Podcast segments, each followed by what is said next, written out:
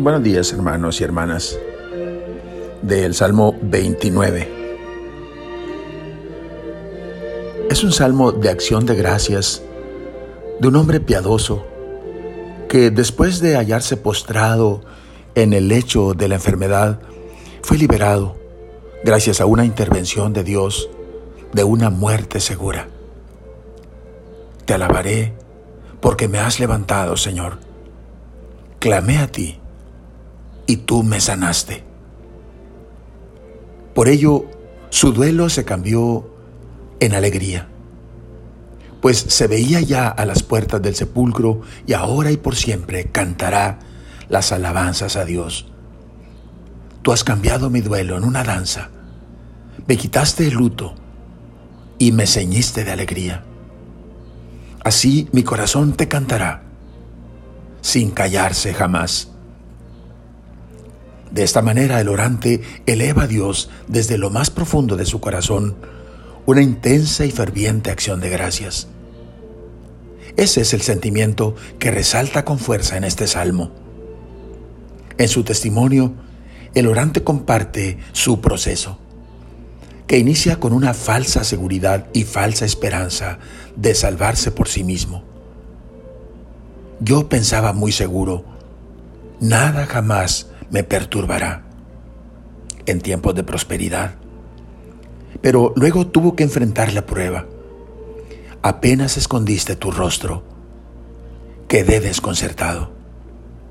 Comenta su santidad Juan Pablo II, el orante recuerda de qué manera imploró al Señor. Gritó, pidió ayuda, suplicó, aduciendo como razón el hecho de que la muerte no produce ninguna ventaja a Dios. Los muertos no pueden ensalzarlo y ya no tienen motivos para proclamar la fidelidad de Dios. Isaías 38, 18 dice, el que vive, el que vive, ese te alaba.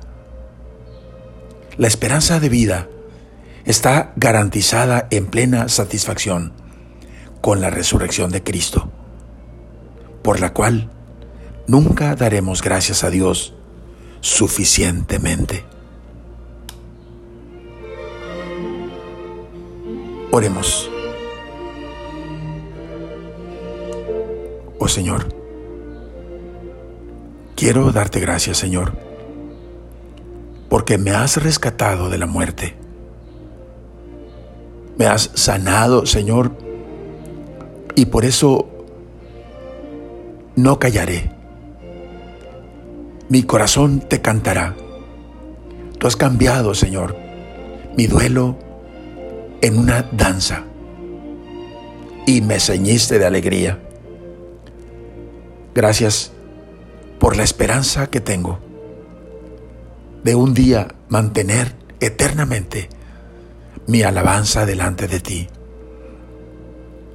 al resucitar juntamente con Cristo. El que vive, el que vive, Señor, es el que te alaba. Amén. La bendición de Dios Todopoderoso, Padre, Hijo y Espíritu Santo, descienda sobre ustedes. Amén.